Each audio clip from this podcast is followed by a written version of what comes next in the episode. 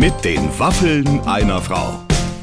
Ein Podcast von Barbaradio. Heute ist es soweit. The Master of äh, Wortspiel ist bei uns. The Master of äh, Rechtschreibung und The Master of guter Deutschaufsatz. Thorsten Sträter. Clemens, mein Ja. Producer, hat aufmerksam zugehört. Was ist dir bei diesem Gespräch aufgefallen? Ach, dass der, dass der halt immer echt und ehrlich ist, ne? Also und und, und anfängt bei äh, in den 90ern im im Laden gearbeitet, wo Tic Tac Toe äh, eine äh, Bravo-Gewinnerin oder irgendwas begleitet haben, die sich Haarextensions hat machen lassen. Also äh, bis hin zu seiner Hut- und Sonnenbrillenablage, der ist so, der ist so bei sich, der weiß, was er erzählen will und das hört man einfach sehr, sehr gerne, weil der auch so toll spricht einfach. Ja, super Stimme auch und so. Also da kommt viel rüber über einen Mann, ja, der äh, tatsächlich eine besondere Karriere hingelegt hat. Der ist ja eigentlich erst seit so knapp zehn Jahren im Geschäft, ist aber ganz oben angekommen und äh, ja, wir haben viele Themen, der liebe Thorsten und ich. Einfach zuhören jetzt hier mit den Waffen einer Frau, heute mit Thorsten Sträter. Ladies and Gentlemen, herzlich willkommen. Mir gegenüber sitzt ein Mann, den man eigentlich nur mit Mütze erkennt, aber heute muss er für uns Kopfhörer tragen. Das ist eine harte, harte Nummer, aber er ist willens, das zu tun und er wird die auch die nächsten Stunden auflassen und deswegen freue ich mich besonders, äh, dass er für uns sozusagen durch die Hölle geht. Thorsten Sträter ist da! Ja, danke schön. Aber Hallo. danke. Ja, ich finde es auch zu warm für eine Mütze. Es fängt an, dann auch albern zu werden. Draußen ist ja schön. Aber trotzdem ist es schon so, dass du, wie, wie muss ich mir das bei dir vorstellen? Wenn du aus dem Haus gehst, hast du dann so eine, so eine, eine Hut- und Mützenablage, wo du dir immer irgendwas greifst? Ist richtig. Ich habe ähm, ich hab eine Sonnenbrillenablage. Ich sammle Sonnenbrillen, also Mhm. in so einem normalen, nicht in so einem krankhaften Sektor, sondern mehr so 20. Dann sammle ich Hüte, auch nicht in so einem krankhaften Sektor. Äh, auch so 20. Mhm. Naja, gut, aber da wird schon eng auf der Hutablage. Es sind gut. Ja, nee, habe ich ich habe Nägel in die Wand gedroschen, da hängen die dran. Ehrlich jetzt kein Scheiß. Okay. Und weil übereinander stapeln ist nicht gut für Hüte, habe ich gelesen. Ach, das ist ja, Ja. gut zu wissen. Ich Sehr habe auch gut. einen Hütehund, der die Quatsch, äh, der die umkreist ich dachte, täglich. Ich dachte, Nein. du hast vielleicht so Hutboxen. Hat man nicht, auch wenn man richtig advanced ist, hat man doch so kleine runde Dinger, wo man die dann so reinlegt? Wenn man richtig advanced ist, hat man Hunde, äh, hat man Hundeboxen, genau, und dann hat man hat man Hutboxen. Aber weißt du, wie viel Platz sie wegnehmen? ja, ja, eben, aber du wohnst doch, ich meine ganz ehrlich, Thorsten, du hast Last One Laughing gewonnen. Du kennst Dieter nur persönlich, du bist heute hier bei mir in der Show, du hast doch bestimmt eine riesig große Wohnung. Ah, die Sorte Ironie bedienen wir heute. äh, super nice. Worauf hast du dich Nee, denn ist, pl eingestellt? platztechnisch ist ein bisschen beengt. Ähm, mm. Naja, äh, ähm, nee, nee, das ist tatsächlich eine Hutbox. Äh, wenn du so einen von Borsalino einen Hut kaufst, wir Ja. wollen keine Werbung machen, aber die waren früher mal echt total super, die Hüte. Jetzt geht so. Äh, dann kriegst du also eine Hutbox bei, die aber schon wieder äh, fünf Quadratmeter hat. Stell dir mal vor, du willst jede Hutbox aufbewahren. Nee, das dann das geht gar nicht. Das sieht aus, als würdest du permanent umziehen wollen. Und deswegen hängen die an der Wand. Da hängen Hüte gut und können auslüften. Also wenn, dann setze ich einen Hut auf, wenn die Sonne scheint, mal einen Strohhut. Finde ich oder gut. so. Aber das heißt, du fühlst Hüte dich gut. wirklich, ähm, also es wäre für dich ungewohnt, jetzt ohne was aus dem Haus zu gehen. Ja. Also das, das Problem ist, dass mir auch die Haare ausgegangen sind, was jetzt kein Problem mehr ist. Ich rasiere das einfach ab. Aber ich krieg ruckzuck einen, Sonnen, einen Sonnenbrand auf der Hirse, wenn das richtig warm wird. So, wie nennst du deine Hirse? Also du nennst Kopf. es Hirse, Also weil es es ist ja Kopf, doch, ich die finde das, Birne. ich habe auch äh, privat mit jemandem zu tun, der der ähnlich äh, veranlagt ist wie du Ja, und verstehe. da wird immer von viel Testosteron und so äh, gesprochen halt, dass so viel Testosteron sozusagen das Haar gar nicht mehr halten kann, weil die mit anderen Sachen beschäftigt sind, diese ganzen. Hormone. Wie auch immer. Es ist Quark, so, ey. es ist nur so, ähm, ist, äh, ist, äh, nennst du es Glatze, Halbglatze, Pläte? Ist ja alle Wörter dafür sind schlimm. Ja, pff, alle Wörter dafür sind aber auch zutreffend. Also äh, ist mir egal, ehrlich gesagt, ob das Glatze ist schon, ist so eine Glatze wahrscheinlich. Ist das eine Glatze? Das ist, wäre eine Halbglatze, wenn ich die Seiten nicht auch wegrasieren würde, weil nichts ist schlimmer als diese halbe Frisur. Ich empfehle jedem, der nicht aussehen will wie Stromberg, äh, dann rasier alles ab. Als schlechtes Beispiel nimmt man immer Bruce Willis, der auch nur noch Scheißfilme dreht. Ja. Aber äh, rasier ganz ab. Habt, Ja. habt den Mut zu komplett Pimmelkopf und äh, lasst die Seiten nicht Ich stehen finde, und versucht da immer zu das kämpfen. gar nichts zu tun, ehrlich gesagt. Aber ich sag äh, oft äh, zu meinem Mann, oh, bist du wieder Pierre Steinbrück? Ja, das kann man auch machen Oder Olaf natürlich. Scholz. Ja. Ja. Also so einfach wegrasieren. Wegrasieren den Scheiß äh, komplett. Und dann Hut auf, das sieht immer. Ne, ist egal, wie es aussieht. Irgendwie, ich bin Mitte 50, was soll das jetzt hier? Also, Nee, komm, jetzt hör mal auf, du hast dich doch noch nicht aufgegeben. Komm, Äh, Verstehst du, ich hatte, es, es gab eine Phase, man guckt ja Bilder nach. Ich hatte eine Phase, da hatte ich so, da war ich in diesem, in diesem Schattenreich zwischen, es ist fast noch eine Frisur, man kann aber von jedem Winkel durchgucken. Und da habe ich mir überlegt, Haare implantieren. Und dann habe ich gegoogelt, wie teuer das ist und habe mir gedacht, na Spaß. Dann habe ich geguckt, wie, wie weh das tut und dann dachte ich, Oh, ich gebe das doch kein aussieht. Schweinegeld. Das sieht schon gut aus. Also es gibt Leute, die Anfang können sieht's ganz das. fies aus. Hast du das gesehen, wenn da lauter so rote Punkte sind? Ja, klar. Uh. Aber ähm, und dann stellst du halt fest, dass stell dir vor, ich hätte mir vor zehn Jahren die Haare implantieren lassen, als es so Licht war, und jetzt wären die alle weg, und dann würde ich mit so 2000 Resthaaren auf dem Wirsing in der Gegend rumstehen und deswegen äh, Ja, man ja. kriegt man kriegt halt keine Frisur mehr hin. Ich, also, Nein, und ich nicht. finde auch ehrlich gesagt, und da sehe ich eben schon, ich finde das auch bei Frauen schlimm, wenn die sich da hinten so Zeug reinklipsen. Ich weiß nicht, wie Was du das du? als Mann siehst, aber wenn ich mir vorstelle, man fährt so einer Frau so, weißt du, so hin, so, so an den Nacken entlang, so Ja. hoch in die Haare Ja. und dann bleibt man da so hängen in so uhu verklebten Strähnchen, die da irgendwie mal vor sechs Wochen da, da reingeklebt wurden und so. Das finde ich auch schwierig. Aber wenn ich mir vorstelle, ein Mann hat sich echt richtig Mühe gegeben und dann wurden dem da vorne mit so einem Lineal da so eine Linie gezogen, so ein Strich mit dem Edding und dann Oh, Die Geschichte erzähle ich dir jetzt. Pass auf. Das, der Witz an der Sache ist, ich habe mal in so einem Studio gearbeitet. In einem Haarimplantationstudio. Ja, das, die werden ja nicht implantiert. Nee, nee, in einem Haarfalling im Extensions-Studio in ist Dortmund. nicht dein Ernst. Pass auf, ich erzähl's dir. Die, die Geschichte ist gut. Das war einfach, äh, da haben gute Freunde von mir gearbeitet und das war so Anfang der 90er. Das, äh, das, das beruhigt mich. Ich dachte, das Ja. war so Nee, äh, nee. vor drei Jahren. Und das mit denen ich so viel zu tun, dass ich so viel im Laden rumhing, dass die mir erklärt haben, wie das geht. Das Okay. geht ja tatsächlich so, dass du eine Strähne guten Kunsthaars hast. Das war Mhm. damals nichts mit Echthaar. Finde ich auch gruselig, das Echthaar. Wo nehmen die das her? Also das kommt von indischen äh, Frauen, die das ähm, verkaufen. Und dann wird das gefärbt. Krass, Mhm. ohne Wurzel. Ja gut, okay, so ist das halt. Und dann wird das, dann wird die Strähne an deine vorhandenen Haare angelegt, das wird umwickelt Mhm. und dann sind wir mit einer Heißklebepistole dran gegangen. Das hat den ganzen Tag gedauert und unfassbare 2000 Mark gekostet. Und was so lustig war, war, dass ich dann einmal ähm, in dem Studio war und dann kam ein Tic-Tac-Toe. Du weißt schon, ich finde die scheiße und so. das war bei mir auch der Fall tatsächlich. Die fanden mich auch kacke. Äh, und die waren da, weil die begleiteten Mädchen, das in der Bravo hatte, die so ein Makeover gewonnen. Bisschen Haare länger. Äh, Was macht man nicht alles als Popstar? Ja. ja, die, ja, Tic-Tac-Toe sind mitgegangen. Und schon da hatte man nicht den Eindruck, dass die jetzt sich selber über Kreuz derartig feiern. Da war schon leicht äh, Stimmung der Bude, so von wegen, also, wo, wo man dazwischen steht und denkt, ja, was mache ich eigentlich hier? So, und das war ganz interessant. Tic-Tac-Toe mal kennenzulernen, war schön. Das hat man ja leider ähm, total äh, vergessen, äh, wie die sich so wahnsinnig gefetzt haben. Das ist leider Ja. so ein bisschen aus unseren ähm, aus unseren Gedächtnissen verschwunden. Aber die die würde ich gern, wo, wobei nein, das würde ich nicht. Weiß man nicht. Ich, mein, glaube nicht. Äh, äh, würde man die die machen sicher bald eine Reunion, wenn gar nichts mehr geht. Ich, ja, ich weiß nicht. Das ist halt immer so, das ist, äh, ich finde die No Angels, wie gesagt, ich hatte ja sofort Tageslicht in den Augen, als ich hörte, die kommen wieder.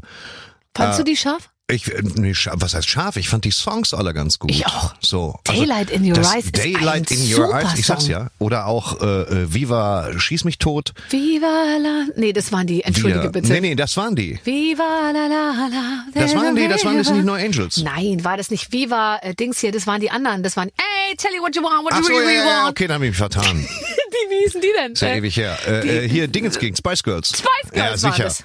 Das kannst du aber mal sehen, dass ich jetzt denke, die Spice, so sind für mich die No Angels angelegt. Ich finde die ja, äh, Du findest sie richtig gut. ich fand das immer stark, was, also die haben gute Musik gemacht, finde ich. Also gute Popmusik. Total.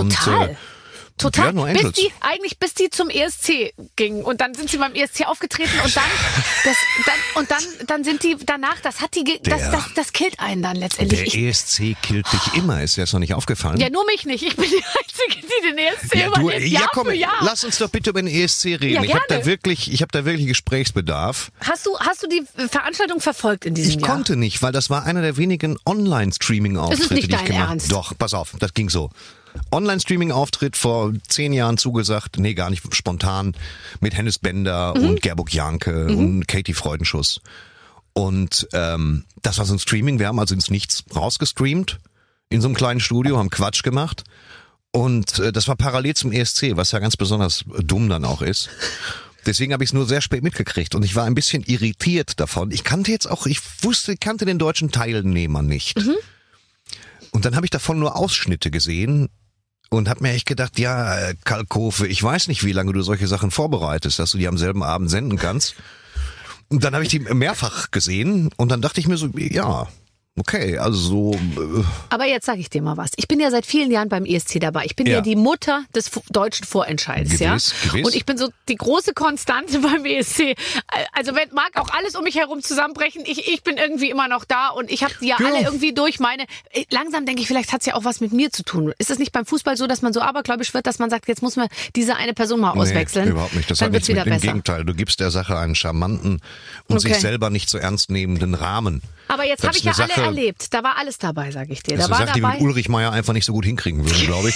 Wobei, es, wenn, der, wenn der die Klamotte angehabt hätte, vier. die ich dieses Jahr trug, dann wäre, glaube ich, alles möglich. Das sah aber schön aus. Das habe ich gesehen. ja, aber dann stand ich neben Janine Reinhardt, die irgendwie mit, mit 42 Kilo neben mir stand und einfach so einen Traum in schlichtem irgendwas trug. Und ich dachte mir, oh Gott, ich bin wieder von Harald Glöckler eingekleidet worden. Nee, aber irgendwie. irgendwas ist immer. Dann kommt von links Conchita Wurst und du bist wieder raus. Was ist denn? Also Du hast irgend- das, ist ja alles eine Frage der Genau Relation. zwischen Conchita Wurst und Janine Reinhardt Ja. irgendwo einzubetten. Irgendwo Und Günther Jauch habe ich auch noch in mir entdeckt. Genau. Irgendwo zwischen Rammstein und Peter Alexander versuche ich meinen Kleidungsstil zu finden. Was?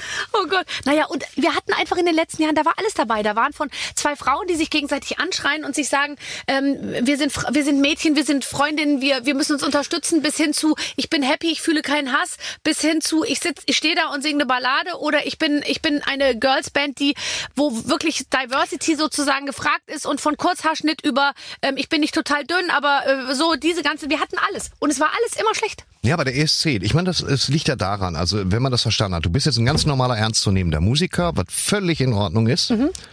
Und dann fängst du an zu sagen, okay, ich gehe zum ESC. Erstmal gehe ich zum Vorentscheid. Da kriegt man sich schon mit den Leuten rum. Und dann ist die Frage, mache ich etwas mit einer wichtigen Botschaft für die ganze EU? Also sowas wie, äh, hasst euch nicht, äh, tretet keine Hundewelpen tot, liebt einander. Jeder Mensch ist gleich.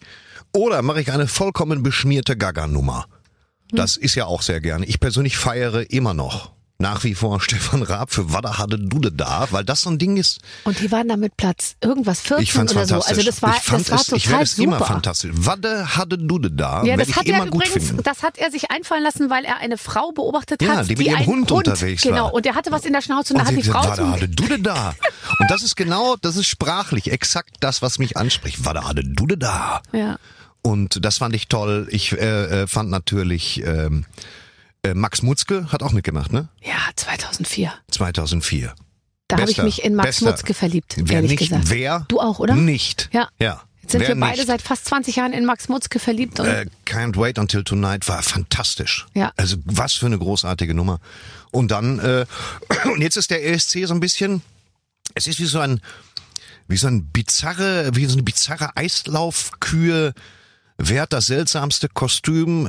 Wer gibt am meisten Gas auf der Videoleinwand? Ja. Wie unverständlich kann man's machen? Äh, Nein, es ist eigentlich, es ist teilweise ganz gute Popmusik jetzt äh, geworden und es ist, finde ich, sehr abwechslungsreich. Ich gucke das eigentlich echt ganz gern, ähm, aber es ist leider so ein bisschen so, dass das, dass, dass man das Lästern muss wegfallen, weil man darf jetzt nichts mehr über anderer Leute Kostüme sagen, weil wenn man früher gesagt hätte, also ich sage jetzt mal vor zehn Jahren hat der Kommentator gesagt, äh, die Balkan Barbie äh, im, im, im irgendwie äh, in der in der Ostklamotte, sage ich jetzt mal, und heute ist natürlich darf man nur noch sagen, äh, sehr schöner Beitrag aus Bulgarien.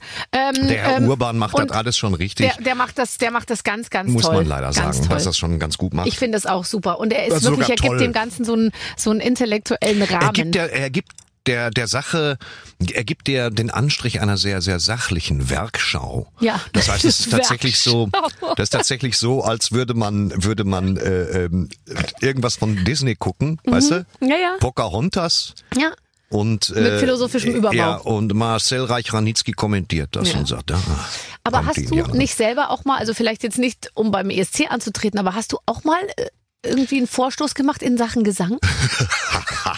Du hast doch so eine Äh. gute Stimme. Ja, dass die sofort beschissen wird, wenn ich anfange zu singen. Das ist, ähm, es gibt zwei Möglichkeiten zu singen im deutschen Fernsehen, ohne sich komplett zum Horst, zu- wo es egal ist auch. Und das ist zum einen bei, bei Ina, Mhm. bei Ina Müller. Oh Gott, da müssen ja alle singen. Da müssen alle singen. Und wenn aber alle singen müssen, ist das hochdemokratisch und dann kann man es mal machen. Mhm. Das wirkt dann nicht so als dieses, soll ich übrigens mal singen? Ich bin ja nicht Jan-Josef Liefers in so vieler Hinsicht. Und, und da habe ich, ähm, da habe ich dann gesungen. Aber Was da hast hatte ich, du gesungen? Da hatte ich auch die Lampe an. Ähm, was habe ich gesungen? Ich habe beim ersten Mal haben wir gesungen Something Stupid, Oh. äh, weil das, ja Moment, das ist was denn? Das ist Entschuldige, du mit Ina, ja Something klar, Stupid. ey. Haben wir gut gemacht, weil Aber das ich ist total schwer. Hat, hat sie die Nee. zweite äh, Stimme gesungen oder das, du? das ist nicht so schwer. Äh, Sie hat natürlich die zweite Stimme gesungen, musste mir erklären, was die zweite Stimme ist. Das ist ja ein Duett und ähm, das war, äh, ich habe die Platte ausgesucht, weil sie a kurz ist, weil ich ein, ich bin Sinatra-Sachverständiger, Mhm. äh, traue mir da aber keinen einzigen Song zu, und aber das Ding ist kurz und hat einen sehr langen Instrumentalteil, weißt du? Mhm. ja, stundenlang. Ja, stundenlang. Und zum Schluss wird nochmal eine Strophe gesungen. Ja, so lange ja. konnte man rumstehen. Nur so ein eine halbe eigentlich. Äh, wird dann, das ist doch Ja. super. Und das zweite Mal war äh, City of Stars, weil das auch nicht schwer ist. Was ist das nochmal?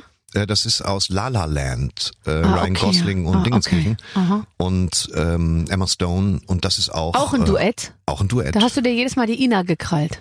Ja, man muss aber jetzt zur Ehrenrettung dazu sagen, du weißt das vielleicht auch. Es gibt sehr wenige nicht-alkoholische Getränke bei der Aufzeichnung Ja, ja. von, von Inas Nacht. Das ist der eine Punkt und der andere Punkt ist, dass man denkt, dass diese 45 Minuten, die das läuft, der wirklichen Aufzeichnungszeit entsprechen, was das nicht stimmt. Die hab ich- Aufzeichnung dauert zwei Tage. Das habe ich schon mit einigen meiner Gäste hier besprochen, die alle teilweise äh, noch unter dem Eindruck der Aufzeichnung Ja. bei Ina Müller standen, weil sie sagten, die, es, waren, es hat stundenlang gedauert und ich kann mich nur an ganz wenig daraus erinnern. Also Ja. ich ist schon einige Zeit her, dass ich da war, bestimmt zwei Jahre, aber vom Gefühl war die Aufzeichnung länger als der Abstand zwischen jetzt und der Sendung. Das macht aber Spaß. Ja. Und ähm, dann ist das so, dass du natürlich auch was getrunken hast zwischendurch. Aber auch mangels Alternativen. Und dann schneiden sie es so zusammen, dass du nach zehn Minuten Sendung den Song singst. Du bist natürlich voll wie ein Pisspot, aber das sieht man im Schnitt nicht. Nee, und was du auch gar nicht siehst, ist der Weg dahin, dass die dich ja vier Stunden lang bearbeitet, Ja. über irgendwas zu reden und irgendwann sagt man dann was und das Ja. ist dann aber in Minute drei der Sendung, dass man, dass man so denkt, ach, sonst hat er sich immer so geziert und ihr, hier erzählt er gleich am Anfang irgendwie. Aber Ja, genau. du bist doch jemand, du bist ja wirklich mega kontrolliert, du erzählst ja nichts, was du nicht erzählen willst. Lässt du dich dann dazu Sachen hinreißen, die, die, die, du, dir, Nee. die du lieber nicht nö, sagen würdest? Nö, gar nicht. Äh, man muss sagen, meine, meine ganzen Ansichten sind auch wenig populär. Also und äh, das, das Problem ist immer, ich, ich sage deswegen so wenig, weil man will sich auch selber nicht entzaubern als normaler Stoffel. Also erstmal habe ich nicht so viel zu erzählen. Ich habe jedes Mal Panik in so einer Talkshow. Du sitzt in einer Talkshow und dann sind, sind da nur so Titanen der Unterhaltung, ganz unangenehm gehabt in der Sendung mit, mit hier dem Boxer, äh, mit einem der Klitschkos. Ja. Äh, Und dann komme ich und dann sitze ich da und rede 20 Minuten irgendeinen kompletten Quatsch. Mhm. Und dann gehen wir wieder. Und das bei mir bleibt bei Talkshows immer das ungute Gefühl. Das habe ich da jetzt gemacht so. der eigenen Bedeutungslosigkeit und man ist ja auch Ist- von, ist seiner, ja auch von seiner eigenen Biografie total gelangweilt, finde ich, weil man dann wieder immer ja wieder die gleichen Sachen auch besprechen muss. Ich habe meine mein Ich will aber nicht undankbar sein. Intronisationserlebnis war Ja, folgendes. Bevor ich die NDR Talkshow moderierte, war ich dort als Gast geladen. Und damals war die NDR Talkshow noch ältere Männer mit Abitur unterhalten sich über ihr Leben. Ja. So, es war Reich Ranitzky, es war Gut. Karasek da, Gut. es war ähm, Harry Rodenstock, es war eine Tochter von Thomas Mann da, es war Maximilian Schelder und der Maximilian Schelder saß neben mir, der guckte mal zu mir rüber und sagte, wer sind Sie? Sie sind schön. Und äh, und ähm, und Tut mir leid, aber dann war noch irgendwie, also es waren nur nur solche Typen. Oh, und dann noch hier der Typ, der mit Klaus Kinski den der der, der Regisseur, der der mit Klaus Kinski diesen Film hier gedreht hat im, im Dschungel. Er hat mehrere Äh, Filme mit ihm Herzog, gedreht. Herzog. Werner Herzog. Werner Herzog. Der So. Klammer auf. Ja, Äh, in dem Tom Cruise Film Jack Reacher hat er den Schurken gespielt. ich werde verrückt. Das musst du dir angucken. Das und er mach ich. synchronisiert sich selbst. Fantastisch. So, also Ja, so. mit diesen Ohne Sa- Finger, Leuten saß ganz ich, mit denen Typ. Hm? saß ich zusammen und ich war als einzige Frau und ich weiß, wie man über Leute wie mich damals heute immer noch spricht. Ich war Schnittfutter, so heißt es ja beim Fernsehen, weil ähm, Karasek redet und ich war im Bild. So ähm, und und irgendwie die redeten also alle äh, ähm, Reich Ranitzky übers Warschauer Ghetto, äh, Harry Rodenstock über Ding, äh, die Elisabeth Mann über ihren Vater Thomas Mann, ähm, Ja. der Ding über seinen Film, über die Zeit mit Kinski und dann kam ich und machte Werbung für Tiebreak, das Tennismagazin im DSF. ich habe da gesessen und dann ging's immer, ja, was ist denn jetzt dran an der Affäre zwischen Andre Agassi und Steffi Graf? Und ich war immer so, oh Gott, ich will Ich versinken. Es Ich war habe das, ich habe schrecklich. das, ich habe das sogar in meinem Programm aufgenommen. Äh, diese Sache, die ich im Kölner Treff hatte mit Mickey. Mhm. Mickey Beisenherz war Moderator. Und Mickey hat mich gefragt, irgendwie, ich war der erste Gast aus irgendeinem Grund, was bei Komikern ja unüblich ist. Und Mickey sagte zu mir, Thorsten, du bist ja so ein ganz ruhiger Charakter, dich regt ja gar nichts auf. Und das nahm ich dann zum Anlass, mich mal darüber zu beschweren. Und zwar wirklich äh, mich echauffiert habe über den Umstand, dass Hotelflure immer länger werden. Wirklich jetzt. Ja, und du bist ja immer in dem Upgrade-Zimmer, was am Ende des Flurs liegt, weil es zwei Fensterfronten hat. Äh, das, ja, kann sein, weiß ich nicht. Und äh, jedenfalls reg ich mich komplett auf. Komplett. Erzähl wirklich einen von der Mickey Maus, wie lang die Flure sind, dass ich oft sieben Minuten laufe und dann der schwere Roll Rollkoffer von Rimowa. Ich komme mit nass geschwitzten Händen an und habe mich da aufgeregt darüber, dass die Dinger immer größer werden. Und äh, nach mir dran war Reinhold Messner, mhm. der dann erstmal erzählt hat, wie ihm auf dem Weg auf den Nanga Parbat alle Zähne abgefroren sind. Und ich habe da gesessen und dachte mir so, Scheiße. aber im Sheraton sind die Flure lang. Die sind schon lang, die Flure. Es war richtig, ich habe gesagt, werft bitte eine Decke über mich. Ich möchte damit nichts zu tun haben. Es war richtig scheiße. Und dann, wo ich mir dachte, ja, was habe ich hier eigentlich wieder konkret zu erzählen? Ja, aber es ist eben auch so, um nochmal auf die Biografie zurückzukommen, also war es bei mir eben auch, man beginnt ja seine Karriere im Fernsehen mit irgendwie drei Geschichten so, ja. Also bei mir war das immer, sie ist, sie hatte eine Brille, da hat sich dann und eine Spange und da mhm. hat sich dann auch noch irgendwie eingemogelt, ich sei auch noch stark übergewichtig gewesen, was ich definitiv erst seit kurzem bin. Aber als Kind war ich total normal. Und dann, dann wurde ich immer so, so total mitleidig, so, wann haben sie sich entwickelt vom hässlichen Entlein zum Schwan? Ich so, naja, gut, ich hatte halt nur eine Brille und so. Dann, ähm, der Vater ist Musiker mhm. und dann noch irgendwie, sie, sie schrieb ihre äh, Magisterarbeit über Essen als Druckmittel in der Familie oder so. Diese Themen haben mich 20 Jahre lang gequält und begleitet. Und ja, irgendwas begleitet einen ja immer, ja. wenn man in der Öffentlichkeit steht. Was das ist es bei dir? Äh, Hast du auch so Themen, auf die du immer wieder angesprochen wirst? Naja, ja, das ist, das ist leider ich meine, ich freue, pass auf, einerseits, man muss ja jetzt auch mal dazu sagen, es freut einen ja immer, wenn die Leute auch Interesse haben, wenn die sagen, Sie haben ja Herrenschneider gelernt, mhm. Herr Sträter, gewiss. Wie wurden Sie Komiker? Ich meine, dazwischen liegen jetzt einfach mal gepflegte 25 Jahre. Wie soll ich das jetzt in einem Satz zusammenfassen? Das kann man natürlich, indem man sagt, äh, ähm, ja, das ist total simpel. Der Herrenschneider, ein Herrenausstatter, dann mal zwei Jahre arbeitslos, äh, vorher bei der Bundeswehr gewesen, dann äh, ähm, äh, Handys verkauft, Handys verkauft, Handys verkauft, in der Spedition meiner Mutter angefangen, da angefangen zu schreiben, dann kam kleiner Verlag, dann kam großer Verlag, dann habe ich zehn Minuten gelesen, dann eine halbe Stunde, dann hatte ich ein Soloprogramm, dann bin ich raus. Meine Agentin hat mich entdeckt, Dieter Nuhr hat mich entdeckt, hier bin ich, Klabums. Das ist also so. Aber so finde ich es ganz unterhaltsam, wenn du so erzählst. Ja, nur so. Oft erzähle ich es aber auch in der langen Version, der, die so unfassbar öde ist. Die ist, die, die hört sich an, als wäre sie aus Kord. Die ganze Strecke, die ich dir erzähle, die kompletten 20 Minuten, wo du so an braunen Breitkord denken musst. Aber so ist das halt. Ist halt und brauner Breitkord ist, das habe ich mehrfach in den Unterlagen über dich nachgelesen, für dich eigentlich passt das denkbar Schlimmste. Es ist das Schlimmste, ja. Ich, ja. ich verstehe auch nicht, warum man diese, warum man es nicht nach innen trägt, Kord. Weil ja, dann ist ja ein bisschen gewärmenden Charakter. Ja. Du bist, gibt es, wenn, auch schwarzer Kord nicht? Nee, dann siehst du aus es wie ein Zimmermann, es gibt schwarzen oder? Kord, wir haben das ja alle getragen. Ja. In den 80ern und 90ern hieß es ja dann plötzlich, boah, so ein schönes Kordsacko. Weißt du? Mhm. Als ob man jetzt äh, Dr. Jones ist und irgendwie in Illinois an Universität äh, Archäologie äh, unterrichtet. Ich äh, ist persönlich, Kord trägt auf wie Sau. Sowas habe ich noch nicht erlebt. Ja, brauchst du mir nicht erzählen. Nur Holz trägt noch mehr auf als Kord. ich möchte bitte, ich habe hier eine schöne Weste aus Holz.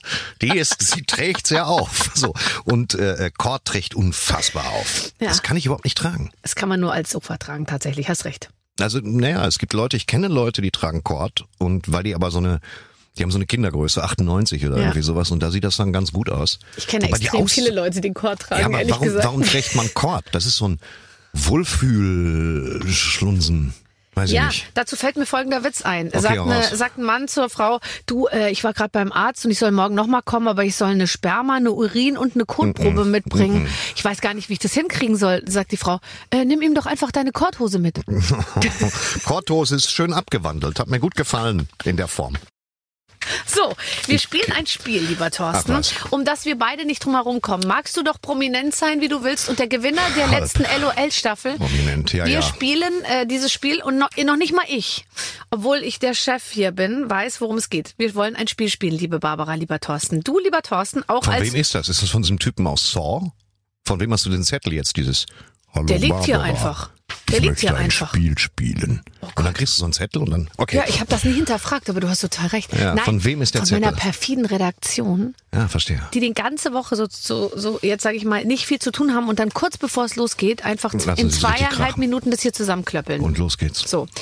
Du, lieber Top, auch als Horrorbuchautor betreibst du dein Unwesen. Wir dachten, diesmal kann es ruhig etwas dunkler werden. In einem Umschlag neben dir legt, lieber Thorsten, einen Auszug aus Barbaras Wikipedia-Eintrag. Bitte lies diesen in absoluter Horrormanier vor. Ach, wirklich? Das ist ja eigentlich sehr lustig.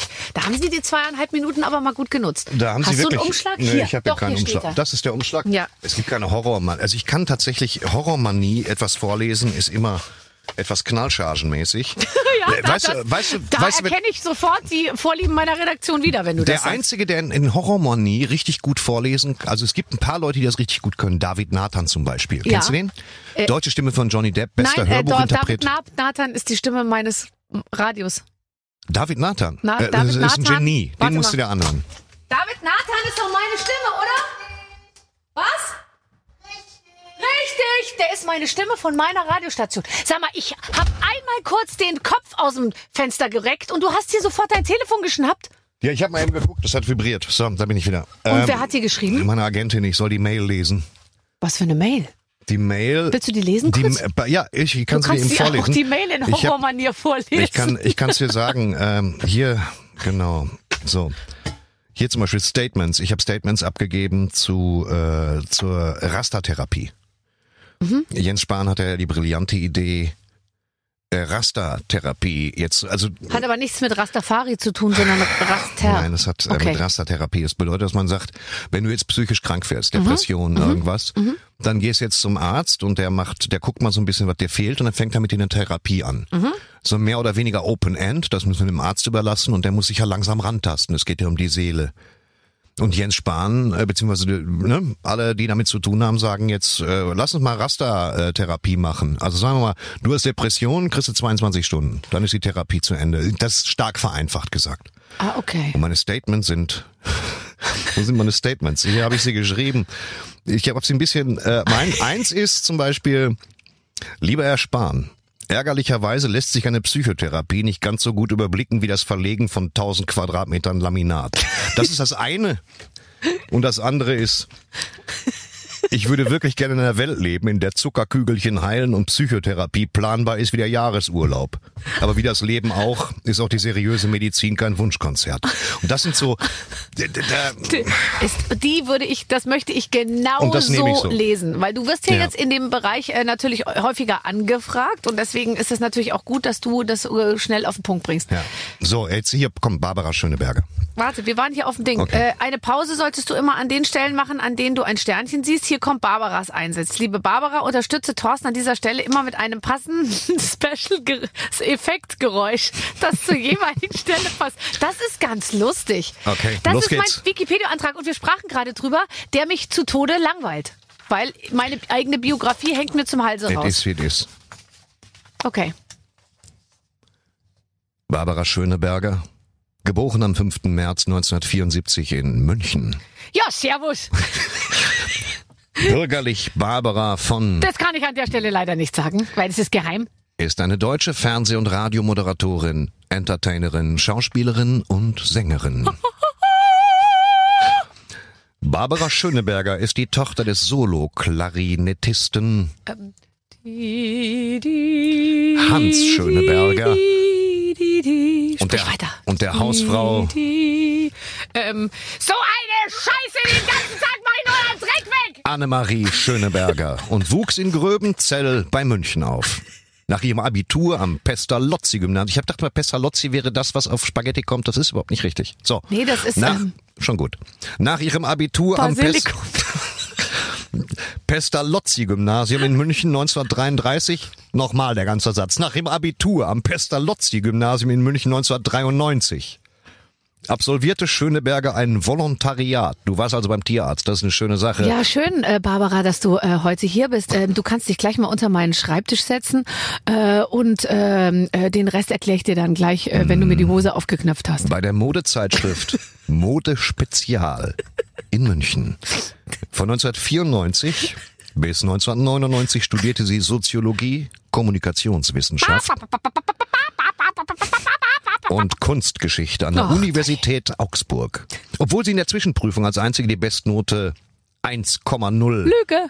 erzielt und von der Universität bereits als Studentin eine Stelle als wissenschaftliche Mitarbeiterin angeboten bekommen hatte, brach sie ihr Studium nach dem zehnten Semester ab. Schluss mit Augsburg jetzt. Ich zieh nach München. Ich will die große weite Welt sehen. Danach schlug sie eine Fernsehkarriere ein. Im Oktober 2018 startete das Barbaradio. Klammer auf, Eigenschreibweise, Barbar, Freistelle, Radio. Ein 24-Stunden-Radioprogramm mit Fokus auf Schöneberger.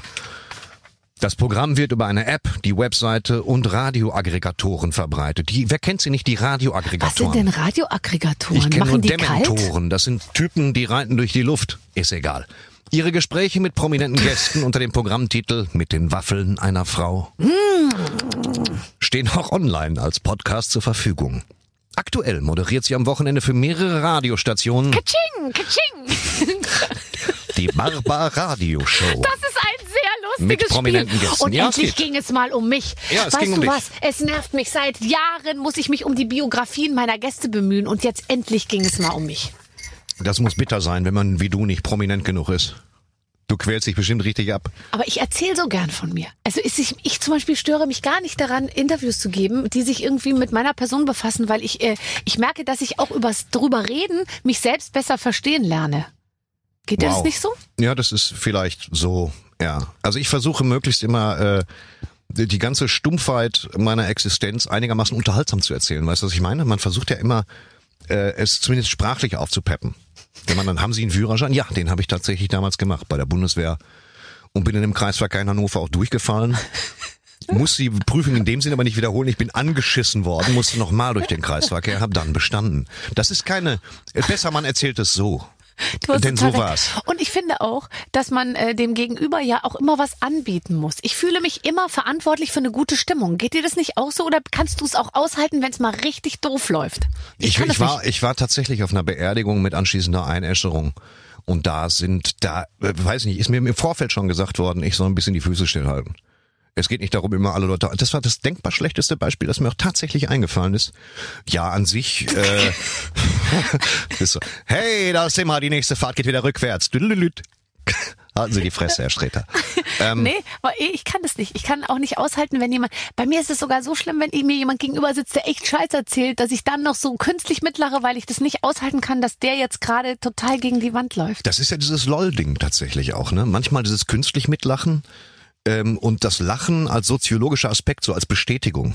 Als, Ja, Bestätigung und Integration Spiegelung, auch. als- ja, ja. ja, also weil ich, ich kann es nicht gut aushalten, wenn sich jemand so macht, gar nichts. Aber du rauchst Als, ja die auch noch. Nebenhöhlen im Sauerland sind wieder. Jetzt mal ganz ehrlich. Beim Spucktest hast du kein Problem, äh, ein bisschen was aus dem Hals rauszubefördern. Ich dagegen als ganz clean, ich bin ja innen drin ganz rosa. Ich weiß nicht, jetzt hatte ich dir glaube ich schon ein paar Mal erzählt. Ja, ja. Ähm, und wenn ich wenn ich so versuche aus meinem Hals irgendwas rauszukriegen, der ähm, da, da kommt nichts. Und bei dir dagegen, äh, äh, du, beim Spucktest, also dem, dem unseriösesten aller Tests, meiner Auffassung nach.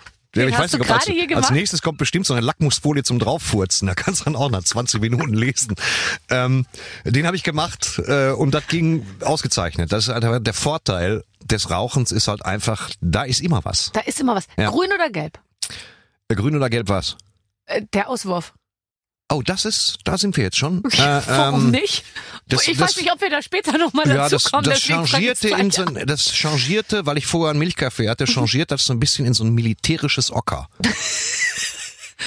Senfgelb. Nee, nee, gar nicht Ocker. mal. Das hatte schon, das hatte schon was Camouflage-mäßiges. Schön. Ich Das, finde das, das, Problem war eher die Menge, weil dieser Test, das ist, da sollst du, das ist tatsächlich der ganze Tisch mitgetestet worden und auch der ist komplett negativ. Da bin ich froh. So. Du, du, ähm, du, du rauchst noch und das finde ich, wenn ich das mal sagen darf, ich finde das so toll. Du hast ein Zigar äh, Ich es kommt ja- beschissen. Es kommen ja ganz viele ähm, äh, Leute und haben jetzt dann so einen USB-Stick dabei und du hast noch so ein kleines Kästchen und da sind die Zigaretten drin und dann hast du vor der Sendung gesagt, ich gehe noch kurz eine rauchen. Ich finde Ja. das eigentlich äh, fast so wie wenn man Dinosaurierknochen findet. Das gibt's nicht mehr oft Aus irgendwie und Grund, findet man gestanden. trotzdem Ja. Gut. Man, es ist natürlich, äh, ich habe spät angefangen mit Rauchen, wirklich spät. Warum? Also, Warum fängt man spät an? ich hatte, ich hatte, früh? ich hatte, ich pass auf, ich wollte nie rauchen. Ich war immer die Partybremse, bis ich 35 war, weil ich habe nie Alkohol getrunken ähm, auf Partys. Dementsprechend, als man Jugendlicher war, jetzt muss ich aufstoßen, genau an der richtigen Stelle. Ähm, als ich äh, äh, Jugendlicher war, wir waren alle Mofa-Fahrer. Ich habe nie ein Bier getrunken, bis ich glaube ich 25 war. Ich habe nie geraucht. Ich habe auch nie am Joint gezogen, bis ich 25 war. Danach dann aber doch. Und äh, aber ich habe mit 35 hatte ich so einen schweren Depressionsschub, dass mir dann ist ja alles so ein bisschen egal. Wir wollen das jetzt nicht runterbrechen oder vereinfachen. Ich habe mir dann eine Schachtel äh, Zigaretten geholt und habe äh, es war eigentlich genau so, dass ich im Kino war. Ich wollte ins Kino einen Film gucken. Und das hat mich so überfordert, das Kino, als das Licht ausging, dass ich leichte Angstzustände gekriegt habe. Dann bin ich aus dem Kino rausgegangen und habe mir eine Schachtel Zigaretten geholt und habe damals gelesen, ähm, wie hieß das Buch nochmal? Ich weiß das gar nicht mehr, von T.C. Boyle, das von Kellogg handelt, diesem, dem Typen, der die Kellogg's Cornflakes erfunden hat. Ja. Ich komme jetzt nicht drauf. Ich auch nicht. Ich habe das Buch gelesen. und- Flakes. Nein, es hieß nicht Flakes. Okay. Es hieß völlig anders. Die Hörer werden es wissen. Und ähm, habe angefangen zu rauchen. Wobei, lustig, weil man, also die nicht lustig, vier aber wenn man, Zigaretten sind ein Kracher. Sind sie, weil was, Äh, die haben die dich dann dahin gebracht, wo du hin wolltest, nämlich irgendwie ruhig gemacht oder oder Nein, nein. betäubt oder Die ersten vier Zigaretten hauen nicht komplett aus dem Pantinen. Mhm. Äh, und dann setzt natürlich sofort der Nikotingewöhnungseffekt an. Und ich, ich verabscheue mich ein bisschen dafür. Ich rede mir das immer wieder schön, dass ich sage, ich habe erst mit 35 angefangen. Nicht mein, wie meine Freunde mit 11 Mhm. dem Schulhof, sondern aber die haben halt auch mit 35 wieder aufgehört und dann am Ende kommt Naja, das gleiche raus. Naja, ein paar sind auch gestorben halt einfach. Und ähm, naja, ich habe halt angefangen, ähm, ich tröste mich damit, dass ich dann angefangen habe, wo ich es intellektuell hätte besser wissen müssen, was auch kein nur ein schwacher Trost ist. Und ich versuche es mir echt abzugewöhnen, aber es ist ganz, ganz, ganz schwer. Weil morgens, wenn ich einen Kaffee trinke, bilde ich mir ein, jetzt eine schöne Zigarette, was auch stimmt. Und über Tag raucht man gewohnheitsmäßig und ist eigentlich nicht gut und ich verachte mich ein bisschen dafür. Ja, aber halt nicht genug. Aber danke, trotzdem danke fürs, ja, aber halt nicht genug, genau. Da musst du noch ein bisschen Ja. dran arbeiten, Ja. tatsächlich. Du, man, du, ich glaube, du verachtest dich für einige Dinge. Ähm, und ja, na, du bist ja jetzt auch nicht jemand, der sagt, ich melde mich im Fitnessstudio an. Da würdest, aber du hast da, das Ich bin im Fitnessstudio du, Oh, angemeldet. Entschuldigung, ich bin Entschuldigung. natürlich bin ich im Fitnessstudio. Es ist eine, eher eine stille Teilhaberschaft, aber ich bin im Fitnessstudio angemeldet. Okay. Und das ist auch wichtig, weil mein Fitnessstudio natürlich äh, auf allen Vieren geht durch die ganze Corona-Pandemie und äh, Ach so, okay. ich habe das auch mal scherzeshalber gesagt, aber es stimmt halt wirklich. Ich äh, Unterstützt. zahle, ich zahle weiter für mich und einen meiner besten Freunde. Ähm, ich gehe zwar nicht hin, also ich gehe jetzt genauso häufig hin, wie wenn keine Pandemie ist. Ich möchte aber auch, wenn die Studios wieder aufmachen, immer noch Mitglied sein, damit ich sagen kann, nee, heute nicht. So, das ist einfach. Ich ähm, weiß, ja. Ich, ich weiß ich nicht. Das ist so eine Ablasszahlung, dass ich Mitglied bin in dem Fitnessstudio. Ich nehme an, dass wenn ich jemand verfettet mit dem Herzinfarkt umfalle, dann werden die Leute mich von der Straße ziehen und dann werden die meine Taschen ausleeren Dann und mein Mitgliedsausweis fällt mir als erstes in die Hände. Die denken sich, wow, Respekt, Sträter.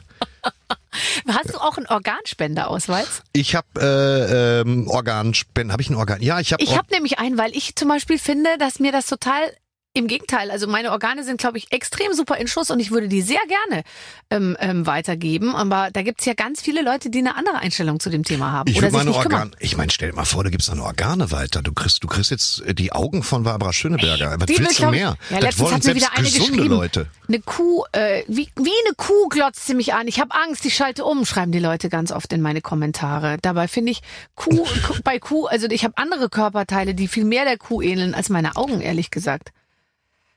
Merkst du, wie einfach eine Lücke entsteht, weil ich da nichts zu sage?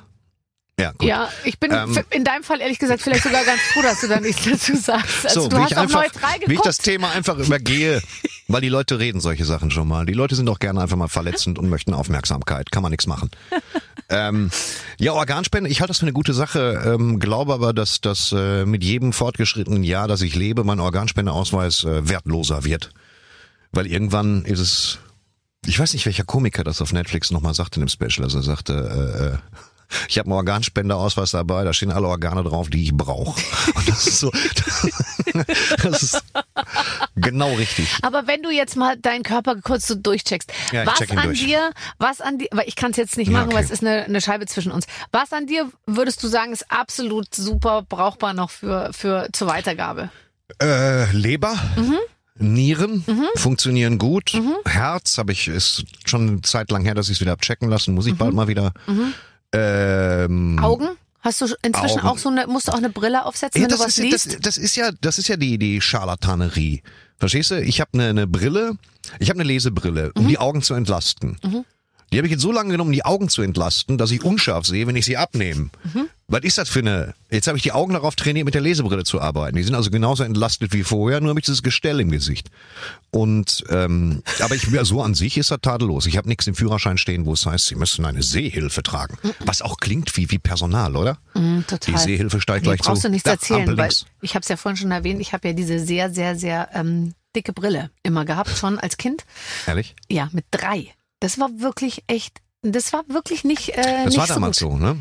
Das war damals, das ist auch heute noch so, aber ich glaube, heute ist man mit einer Brille nicht mehr so stigmatisiert, aber damals gefühlt hatte kein Mensch eine Brille. Das war damals, was heißt damals? Ich meine, Ja, damals, also was, das, das war klingt das lange damals, du nicht her. erzählst, als wäre es nach dem Krieg gewesen, Ja. aber gut, ist irgendwie alles nach dem Krieg, aber äh, ähm, das war damals, war es so ein bisschen, also ich komme auch noch aus der Generation, ich hasse mich dafür, wenn ich Sätze sage, wie ich komme aus der Generation. Ja, aber das, die, das diese ist so Sätze, richtig die, unangenehm. die kamen mir früher gar nicht über die Lippen und inzwischen muss ich mich bremsen, dass ich die nicht ständig benutze. Woran, woran liegt das? Immerhin benutze ich nicht meine Generation. Es gibt ja auch Leute, die sagen, meine Generation, die sprechen für eine gesamte, gesamte Bevölkerungsschicht dann.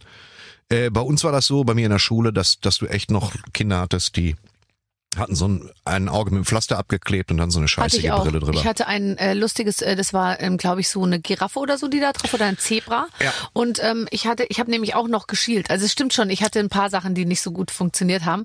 Und wenn ich müde bin, äh, rutscht mir mein eigenes Auge, äh, mein eines rutscht immer, immer noch weg. Das heißt ja Briefträgerblick, also einen Blick auf ähm, ähm, sozusagen auf den Briefkasten und einen auf die Adresse vom Umschlag. Kannst du mir mal sagen, warum die auf die Pflaster früher in der Schule Zebras gedruckt haben und nicht einfach ein Auge?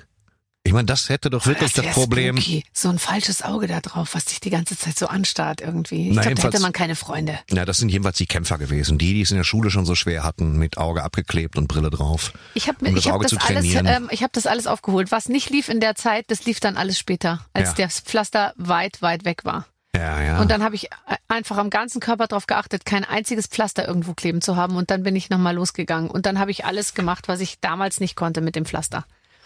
Aha. Und du weißt, was ich meine. Ich tu mal so, als wüsste ich es nicht. Aber ja, ich weiß, was du meinst. Ja. Finde ich gut. Finde ich gut. Und das hat mich irgendwie dann enttraumatisiert.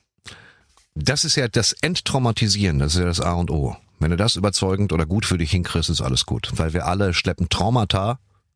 Traumi sollte der Plural sein. Findest du nicht auch? Von Trauma sollte der Plural äh, Traumi da ich sein? ja das große Latinum haben, kann ich, kann ich dir sagen, der du Plural von A ist in der Regel Ä, also Traumä. Traumä? Nicht Trau Ja. Sagt man nicht Traumata? Ähm, Traumata sagt man schon, aber wenn man, aber auch nur deshalb, weil, weil, weil es, glaube ich, einer erfunden hat, der kein großes Latinum hat. Okay, aber Klugscheißer schreibt sich noch mit K. Das ist vorne. Ein ja, Klugscheißer okay, cool. und dann Klug, die Klugscheißer, der Klugscheißer, da verändert sich gar nichts für Äh, Plural. toll. Das ist super gut. Warst du gut in Deutsch? Ja, in Deutsch war ich gut. Kannst du gut schreiben? Also du kannst ja sehr gut lesen, aber kannst du auch gut schreiben? Also im Sinne von sehr ortho, also bist du Orthograf Lambsdorff? Hab ich das gesagt? Das darfst du benutzen, das. Ja, also Orthograf Landsdorf ist fantastisch. Kann ich nicht mehr, weil du es benutzt hast. Da bin ich eigen, Ach, was Material angeht. auf. Aber es, ich bin begeistert. Orthograf Lambsdorff ist für mich auf jeden Fall ganz vorne mit dabei und rechnet die ganze Ein Anfahrt hier. Das ist fantastisch. Und keine Gage, nichts, Nein. nichts zu essen, gar nichts. wenn, Nur ein wenn, Spucktest. wenn du mich einlädst, äh, interessiert mich auch kein Geld. So. Oh, aber Orthograf Lambsdorff ist, du bist ein Plus, du bist richtig ein Plus. Orthograf, bist du so ein Orthograf, um diese Frage zu beantworten? Mhm. Ja, also ich mache wenig Rechtschreibfehler, äh, bis auf das, was uns allen entgleitet, wenn man nicht aufpasst, den das, das Fehler, Nein, Doppel S, nein. Also komm, das ist doch wirklich das Das Einfachste. ist wirklich das Ding, was ich. Es wird ja auch nie, wenn wenn du es aus Flüchtigkeit machst, wird es ja auch von von der. Äh, es wird ja auch von Word nicht erkannt. Das nervt mich wahnsinnig, Ja. weil ich sehr viel diktiere und ich ähm, ich Dicktiere verbessere sind für mich nix. Elefanten. Aber erzähl mal weiter. Diktiere. ich ist sehr viel diktiere. Nichts kommt dran an aber Orthograf Lambsdorff. Ich, ich mach jetzt. das dann, ähm, ich mach das dann, ich verbessere nix. Ich lasse jeden Quatsch stehen, aber das, das und das, das verbessere ich immer, weil ich möchte nicht, dass jemand denkt, dass ich es nicht besser weiß. Ja, ich weiß. Und ich bin auch ein bisschen picky, also sehr viel mit Emojis. Ich mache nicht, ich habe, also das habe ich schon sehr häufig erzählt, aber ich erzähle es dir auch nochmal. Mhm. Wenn einer mir ein Emoji schickt, raus. Ich, ähm, Emojis, also das, Raus. was ich am meisten hasse, Ja. ist dieses Emoji, wo diese Tränen seitlich Ja. rauskommen. Was wohl Angeblich, bedeuten ja, soll, ich lach mich tot über dich. tot. Und das Mhm. stimmt überhaupt nicht. Diese Tränen raus bedeuten gerade noch mal gut gegangen oder Ja. irgendwie sowas. Das ist eine völlig andere Deutungshoheit, hat dieses Emoji. Ich hasse Emojis. Wusstest du, und es ist wirklich, wirklich eine wahre Geschichte, dass Google aus dem Salat-Emoji das Ei entfernt hat, um die Veganer nicht zu, um die Veganer nicht zu, ähm, also ähm, zu, zu Triggern. Zu triggern. Mhm. Ja, gut. Wenn die Abbildung eines Eis schon ausreicht, was soll ich dazu sagen? Es wäre also. Freue mich auf die Zukunft. Ich, äh, ja, es wird so sein. Ja, ich meine, nichts, also es schadet ja nicht, Dinge zu machen, die andere Leute so wenig wie möglich verletzen. Absolut. Weil die Hälfte aller äh, Affronts passieren durch Gedankenlosigkeit und nicht dadurch, dass ich sage, mir fällt jetzt kein Beispiel ein, was besonders verletzend wäre. Ähm, und von daher kann man, wenn man es schafft, so wenig Leute wie möglich zu verletzen, ist das ein guter Ansatz. Ob das jetzt, ob es wirklich jemanden gibt, der sagt, hör mal, in dem Emoji hier, da ist ein Ei in dem Salat und ich bin Veganer, was stimmt mit euch nicht?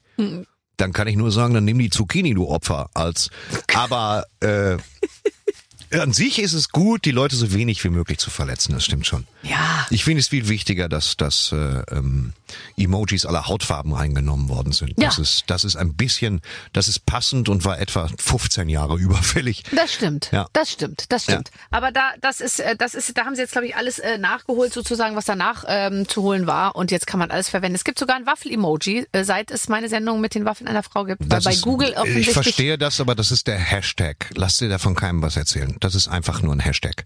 Was heißt das? Dass es wahrscheinlich kein Waffel-Emoji gibt, sondern dass du immer denkst, Ach so, du meinst, das ist die Waffe. ja, das ist es tut mir leid, dass sie dich hier getäuscht haben. Das ist wahnsinnig lustig. Ja. Nein, das stimmt überhaupt nicht. Das ist so ein Ding und da sind so, okay, ja, vielleicht hast du recht. Das ist Ja, der so richtig bitter. Oh, das ist so gemein. Ja. Ähm, wenn du, wer, wer hing über dein Bett, ähm, äh, als du klein warst? Ähm, hast du jemanden angehimmelt? Ja, ich, oh, äh, habe ich jemanden, wer hing beim Bruce Lee, glaube ich. Bruce Lee hing über meinem Bett. Bruce Lee in diesem klassischen äh, gelben Overall mit schwarzem Streifen und nun Chaku in der Achselhöhle. Ähm, dann Ja. hatte ich immer schon ein Fable für die 60er Jahre Godzilla-Poster. Das sind ja Filme, ich weiß nicht, ob du das kennst. Da müssen wir jetzt äh, Da, da war der Special vordringen. Effekt, sag ich mal, noch nicht so fortgeschritten wie heute. Und da ist es natürlich, wenn man sich das heute anguckt, ist es wirklich wahnsinnig komisch, weil dann sieht man halt, dass das ein Modell war, was in einem Papp, Aber an musst- einem Pappkarton ähm, Na, so- hochraus hängt und so. Naja, Diese ich sag mal so. Na gut, die frühen Godzilla-Filme waren so, dass ein, dass ein japanischer Herr in ein Gummikostüm gesteckt wurde und die in der schmalen Zeitspanne zwischen Überhitzen und Ersticken wurde dann eben mal was gedreht. Aber die, die Miniaturbauten von denen, die waren ganz, ganz toll. Wenn man sich das mal anguckt, da siehst du kleine, kleine äh, Feuerlöscher, da siehst du kleine Stühle, Ja. Tische. Ah, toll. Das war schon toll. Und, und das war, das Da haben wir auch nicht hinterfragt. dafür. Ja, ja, sehr. Und äh, das habe ich immer sehr genossen. Ich mochte die Poster immer. Die waren angenehm trashig, schön bunt und trotzdem irgendwie künstlerisch mag ich immer noch. Schön bunt, äh, führt mich zu einem. Eines interessiert mich noch. Wie Ja, ja. wohnst du? Wohnst du schön bunt oder Nein. wohnst du ganz weiß? Wohnst Nein, du ganz, ganz? Ich wohne ganz normal. okay. Ich wohne ganz normal. Ich wohne so ein bisschen übergangsmäßig. Und ich muss. Ich, ich, ich und Kaffee, es tut mir so leid. Warum musst du rülpsen, aber gerade ist Ja, weil- weil- aufstoßen? Ja, es ist also Aber Aufstoßen gerade hast du gesagt, Gott sei Dank Mandelmilch da und Ha- Hafermilch, Ja, ja. da muss ich nicht so doll pupsen. Also insofern, ich hatte echt gehofft, Ja, dass wir dich gut auf der Schiene haben eigentlich. Ja, du- gut, du würdest Furzen jetzt viel weniger mitkriegen in der Kabine hier. Nicht ohne Grund, glaube ich. Habt ihr euch gerade erst überlegt, das durch eine Scheibe zu trennen. Aber die Bildschirme hinter dir haben vor einiger Zeit angefangen zu flackern. Also auf, führe aufstoßen, aufstoßen ist die ganze Zeit. Rülpsen ist ja, wenn man das Aufstoßen richtig zulässt, wenn man das feiert. Oh ja, geil. Ist aber auch mal wieder schön. Ja. Hm. Und weißt du, was ich seit neuestem mache? Auch wieder offen, also niesen und zwar so, als gäbe es keinen Morgen. Ich niese so laut, Ja. dass und die Aerosole, ich glaube, die fliegen über vier Gartenzäune, über sechs Grundstücke drüber irgendwie. Es verteilt sich verhältnismäßig schnell. das glaube ich auch. So, und äh, das ist halt so. Also, weißt du, das ist so Aufstoßen ist unangenehm und tut mir leid. Es passiert oft, aber Rülpsen ist quasi Das, nee, ist die goldene Palme von Cannes des Aufstoßens. Das ist so quasi Rülpsen. ja, aber zugleich ist es auch jemand, der sich eben nicht im Griff hat, finde ich, wenn man rülpst. Und, und beim richtig. Aufstoßen ist es ein bisschen gesellschaftsfähiger. Das ist oft auch beim Reden über Rülpsen der Fall, aber irgendwas ist ja immer. Ich, ich möchte gerne mit dir noch ganz kurz über Ja. Schnee, der auf äh, Ceran fällt, Ja. sprechen, weil du bist tatsächlich mit diesem sommerlichen Thema jetzt im Sommer unterwegs äh, noch ein bisschen. Ja, ich kann nächste Woche, ich weiß nicht, wann dieser Podcast hier äh, per Kassette an die Abonnenten verschickt wird, aber Ähm, ich kann nächste Woche in München auftreten. Ich kann auftreten, ich kann auftreten, auftreten, auftreten, auftreten. Und wie viele Leute dürfen da kommen? Egal. Äh, wie ich hörte, ich, fünf, welche. 500 Leute, Das deswegen mache ich deswegen mache ich es zweimal am Tag und zwei Tage aufeinander, Oh Gott, um da 2000 Leute abzuarbeiten. abzuarbeiten ist ein zu hartes Wort dafür, um die alle zu sehen und denen das. Ich kann, ich kann der, was da in mir vorgeht. Ich werde die Nacht vorher nicht schlafen können. Vor allen Dingen deswegen nicht, weil ich mir mein ganzes Programm nochmal ins Ich wollte Gedächtnis gerade sagen, muss. weil du alles vergessen Ey, hast. Viel. Also wenn ich es mir, wenn ich die Augen schließe, sehe ich mein Programm wieder. Aber Mhm. äh, das ist noch sehr bruchstückhaft. So, ich werde diese Woche mich nochmal hinsetzen müssen und ein bisschen auffrischen müssen. Wie viele Seiten muss man dann da so drauf haben? Hast, misst du das in Seiten oder in... Ich mach, ich lese ja gar nicht so viel. Ich lese tatsächlich. Ich werde wohl nur eine Geschichte lesen. aber ansonsten hast du es im Kopf, aber du Das hast es ja irgendwann mal ja. aufgeschrieben. Ich habe das alles aufgeschrieben. Also wie viele Seiten? Das sind äh, 60 Seiten ungefähr. Ja, aber das ist ja kein Problem. Das ist ja, ähm, das erstmal kann ich es immer erzählen, wie ich will, sofern ich mich an spezielle Regeln halte. Selbst die Reihenfolge variiere ich manchmal nach Stimmung.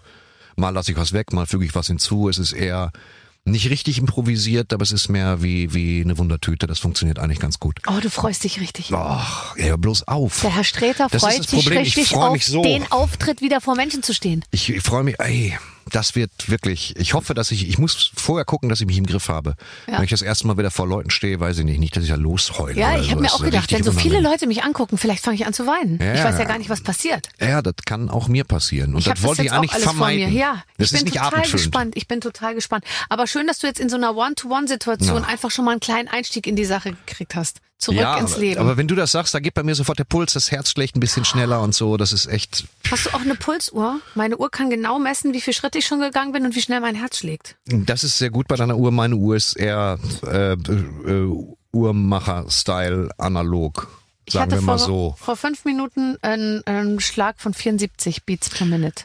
Äh, das- ja, und bei mir ist, ich guck drauf und stelle fest, ja, stimmt, ich habe Schweine viel Geld für die Uhr ausgegeben, deswegen schaue ich nicht so viel. so, meine Güte.